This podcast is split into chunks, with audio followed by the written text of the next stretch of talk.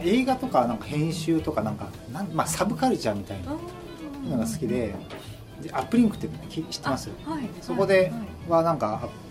サブカルチャーの発信基地みたいな当時言われてて。それでもう、まあ、あんまり僕芸術とかハイアートとかは詳しくなくてあんまよくわかんないんですけどなんかこうなんかストリートカルチャーとかサブカル的なものがすごい好きででアップリンクに入って、まあ、映画会社なんですけど結構 DVD の販売制作とか作ったりとかあとイベントしたりとかして、まあ、なんか小さいながらにもいろいろこうやってたんですよね。ぐちゃぐちゃしてて。でそこでまあ結局僕はあんま経験なかったんで DVD の営業やって、だけどまあ DVD の営業は一応メーカーでもあるんで、アップリンクって。あのそういう制作から入ったりとかあと反則までししたりそのお店でなんかイベントしたりとか。でなんか海外の面白い映画を担当に買い買ってってお願いして、うん。まあ、勝手になんかこ子供の使いじゃないないから買ってって言ってすぐ買ってくるわけじゃないです。もちろん売れないといけないんですけどなんか面白そうなものだったら買い付けに行ってもらったりとかしてそれでなんか自分でプロモーションしてっていうのもちょっとやってましたかね。ただあの売らないといけない DVD 映画もあってで、まあ、自分の好きじゃない作品も売らないといけないいけないじゃん、まあ、映画といえども製品だから、でその中に何個かちょっと特殊なものというかあってなんか死体映像のあの映画。映画というかあの多分世界でこあんまりいないと思うんですけどなんか釣崎清隆さんっていう死体ばっかし撮ってるカメラマンの方がいるんですよ、まあ、日本にいるんだけど、コロンビアとかインドとかなんかそういうちょっと紛争地域に行って、まあ、死体が出たらこう写真を撮る、まあそれもちょっといろいろ構図とか考えて、撮るんですけどそのカメラマンの人がなんか作った死体映像のなんかドキュメンタリーみたいなのがあってそれをまあいろんな全全国の映画館で断られたからそれアップアップリンクでやってくれみたいな感じで言われてそれでなんか僕になんかあの担当になっちゃって嫌だなとかと思いながら初めは嫌だったんですけど、まあ、なんか見ていったりとかその人と話していくうちに結構なんかあ面白いというか、まあ、こういう考え方もあるんだなっていう、まあ、簡単に言うとまあ、ね、死っていうのはねこう生きることと、まあ、正反対っていうか、まあ、死を見つめるからこう生きることを見つめるとか、まあ、人間こうなねいくらこう立派に生きてもこうなるんだよとか、こういう地域の死に方は、まあ、こういうふうなもう本当悲惨な死に方だよっていうような,、こう死体を通して結構その人のなんか人生観まで言わないんですけど、まあ、生きることを考えちゃったりすることもあるんですよね。でそういうのを聞くうちにまあなんか、まあ、好きになったってちょっと変ですけど死体を、まあ新しい経験ですよそういうのはね、うん、そういう経験もさせてもらったし、まあ、映画監督、まあ、そんな有名じゃないんですけど、まあ、海外から映画監督来てあの一緒にこうインタビューをししてもらうような、うん。にこうで雑誌の人にこうお願いして一緒にインタビューしたりとか、まあ、イベントしたりとかですね、まあ、結構まあいろんなことはさせてもらいましたからね。じゃあサブカル的な感じが好きとかそういうのがきっかけでそうですね。やってた感じなんですね。サブカルとか、まあ、映画とか雑誌がとにかく好きだったんですよ。へー。いつから好きだったんですか？中学生とか映画が好きなのは、まあ、多分誰でも多分映画って好きだと思うんですよね、うんうんうんうん。嫌いな人ってああんまりいないと思うんですけど、うんまあそうですね。一映画が好きだったのはまあ小学校のあのスタンドバイミーを見てあー。なんか映画っていいなみたいな感じで思って。でもまあいろいろこう成長していくうちになんか映画とか表現方法とかうん。っていうのに、まあ、多様性っていうか、うんうん。こういうものじゃないといけないいけないっていうのが縛りがなくて、うんなんかこうなんかマルホランドドライブとか見ました？見たことあります。デビッド・リンチとか。うんうん。あのツインピークスのさ監督なんですけど、うん。デビッド・リンチとか日本でいうとあの鈴木清純っていう人がいて「うんすごいねるワイゼン」っていう映画があったりとかして、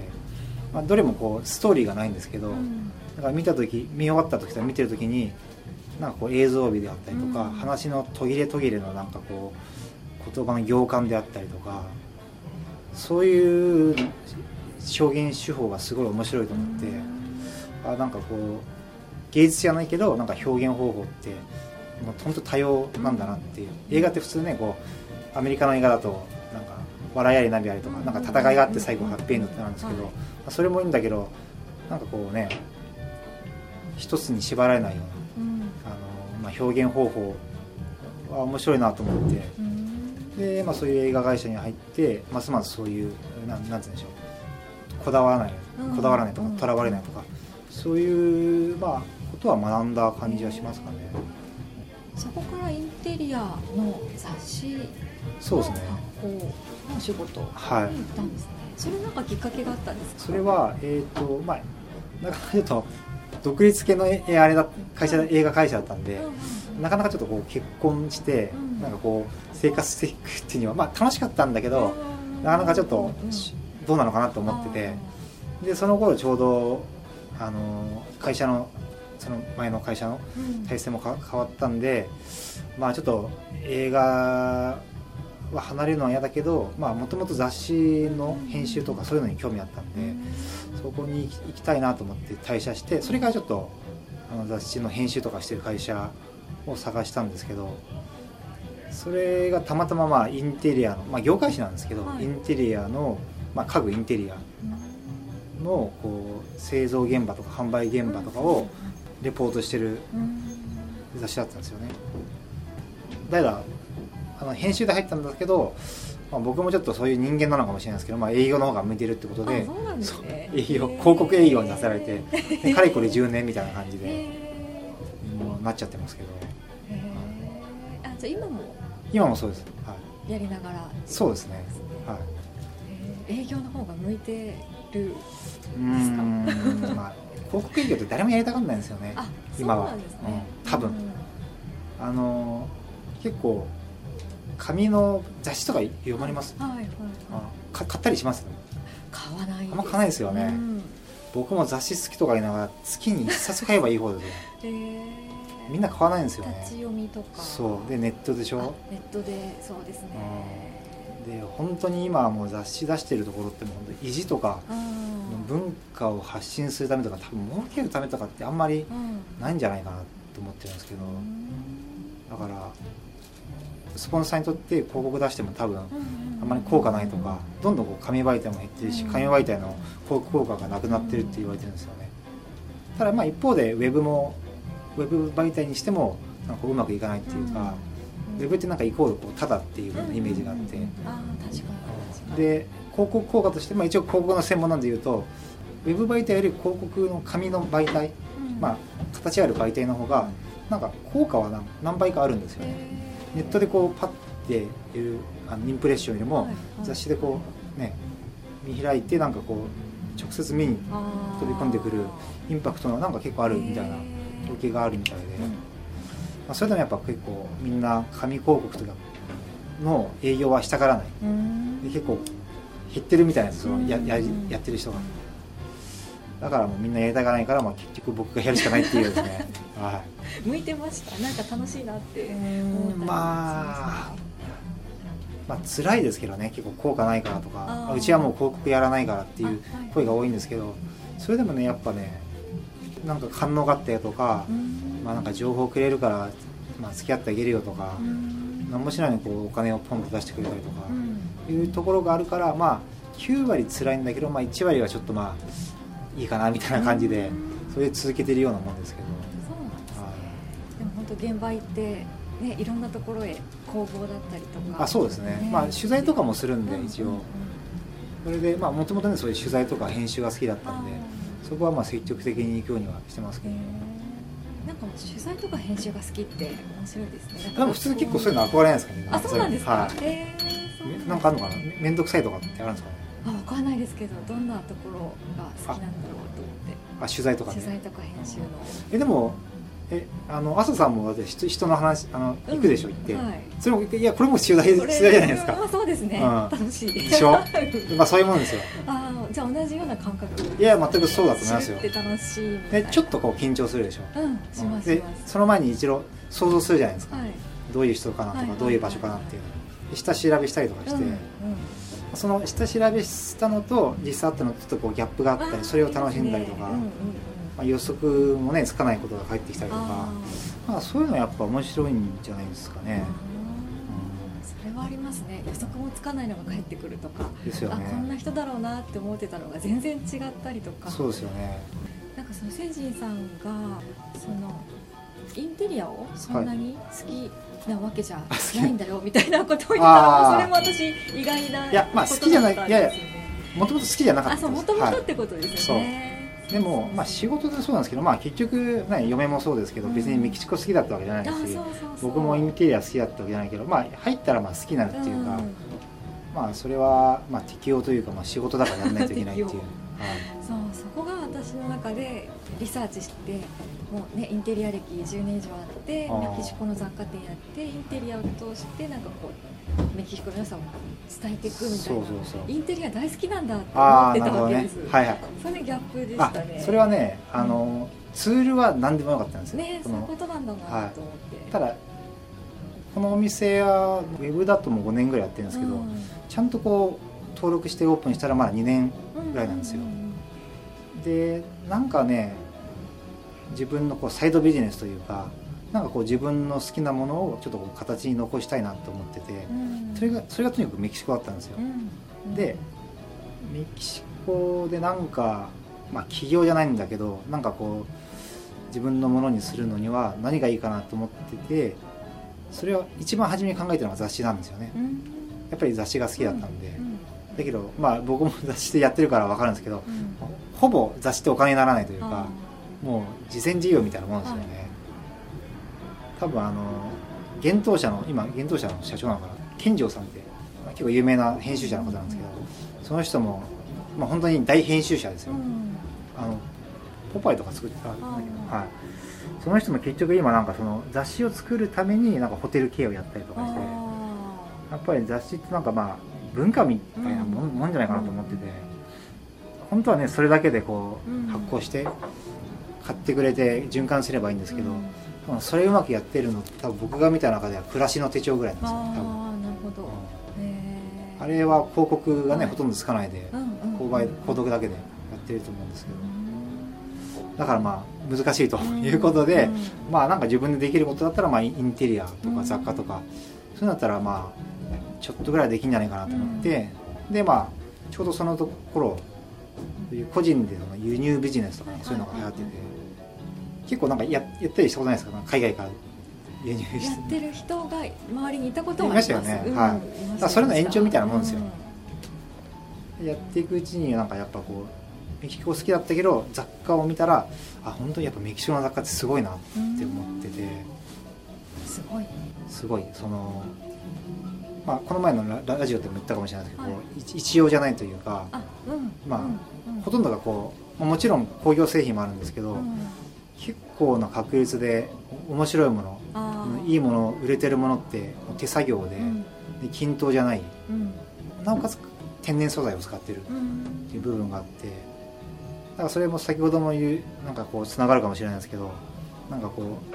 う期待以上のものが返ってきたりとか期待以外のものが返ってきたりっていうか大体こう工業製品って大体もう分かってるじゃないですか、はいどういうものが来るかって。だけどメキシコの僕らが買い付けてるやつは結構こう手作業で自然素材だからまあ一様じゃないんですよね。そういうところは結構面白くてうん。でこう結構ハマっていっちゃったかなっていうのがありますね、最初にメキシコ行ったのがキューバへ行った時ああそうそうそう。あその話。あそうあちょっと革新的な、はい。あ革新的な。そうなんですね。このねあのただの格好つけなんですけど、はい。大学の時に、まあ、僕はちょっとあの青山学院の2部のちょっとあんまり全然勉強ができない 学校なんですけど。そんなことないと思いますけど。その時にあのヘミングウェイの専攻してて、まあ、武器をさらばとか、老人富とか、ああいうのもすごいいいんですけど、うん。このね清潔でとても明るいところっていう単品があるんですけど、まあ、これ、まあ、キューバが舞台じゃないですけど、まあ、ヘミングウェイってもともとアメリカ人ですけど、うんもうほぼキューバ人みたいにうんなってる。もうキューバに半生を注いで、もうキューバで生活してっていう感じでキューバをこよなく愛した人なんですよ、でそのこのタイトルの中になんかこのバーにある人がこれ小説なんですけど、うん。ある人がバーに行って何にしますかってバーテンが頼んだらナダっていうなんかあはい、何もないうん、そのおしゃれなカクテルを頼むわけでもうん。ウイスキーを頼むわけでもなくうん。なんかこうナダっていうた頼んだみたいなんですよ。うん。なんかそこがなんかすごいピピッときちゃってなんか知らないけど多分若かったからただの格好好きなんですけど あじゃあ俺もキューバに行ってバー行ってナダって頼もうなんか何しますかって言ったらナダって頼むかなとかと思ってうんうん。それで行ったようなものなんですよ。えー、じゃあナダで頼みにキューバへ行ったっていううそそうそうことなんですかはい。それだけのために。そうなんだ。やばいですよね。でそれなんかその後にまた変なやつが来たっていうふうなくだりがあるんですけど、はい。まあ、それも多分言われるだろうなと思って。うん。へだけど結局なんかキューバ行った時はもう20年ぐらい前なのかな。結構多いんですよねあそこら辺、うんうんハリケーンのやその嵐かなんかが来て、うんで10日間の予定がもう本当に1週間ぐらいこうメキシコにカンクンってところにうん。とどまざるを得なくなっちゃって、メキシコはただのその中継地点ですぐ出るはずだったんですけど、台風みたいなの来たんですよ、はい。でもうあのメキシコに閉じ込められて、うん。で毎日こう飛行場うん。と街の往復してたんですよね、うん。ただそれだけだったんだけど帰りにこうなんか結局あの飛行機いつ飛ぶか分かんない。今その時ネットとかなかったから、はいはいはいはい。行って飛ぶかどうかっていうのを確認してたんですよね。そうですそう。ねで泊まるところはちょっと車で30分とか40分ぐらい離れてるダウンタウンみたいなうん。そこで寝泊まりしていてなんかそこでこう知り合った日本人とかとその人もめあのキューバで音楽を勉強しに行くみたいな話してたんですけどその人たちとなんか夜何もすることないし何も分かんないしメキシコのことなんか分かんないから、うん。とにかくふらついてたりしたらなんかこうタコスの屋台とかうん。メキシコのビールとかなんかメキシコの雰囲気とかはい。そういうのがなんかこう結構居心地いいなっていうふうに思思えちゃってへなんかもうメキシコだけでいいかなみたいな感じに なっちゃったんですよね。で一応まあキューバには行ったんですけどはいはいはい。なんかキューバに行ってもあんまりこうなんかなんかメキシコって面白いなっていうふうになんかこそっちのインパクトの方がうんそうそうそうそう。ちゃったんですね。なだって言いにうもう言わ言わ言わない言わない言わなかったですけどそれすらも忘れちゃってね。はい。それすらそれが目的ってそれだけのために行ったそうそう。そうほどのキューバなのにはい。それ忘れてメキシコに魅了されるってすごいですね。しかもそんなまあカンクンってのは結構な観光地なんですけど僕らが泊まってたのは本当にダウンタウンっていうか安宿ばっかしのところだったんですけどそれでもなんか楽しかったかなっていうのがあって。それでも学生の時だからそれ普通に働いてかれこれも10年とか20年とか経ってたんですよね。それでもやっぱり、まあ、就職してもなんかこうメキシコっていうキーワードと、まあ、なんかこう自分のい今居場所じゃないんですけど、なんか持っておきたい。うん。仕事以外になんかこううん。持っておきたいっていうのがあって。でまあ輸入ビジネスとか雑貨とかっていうことで始めたんですよね。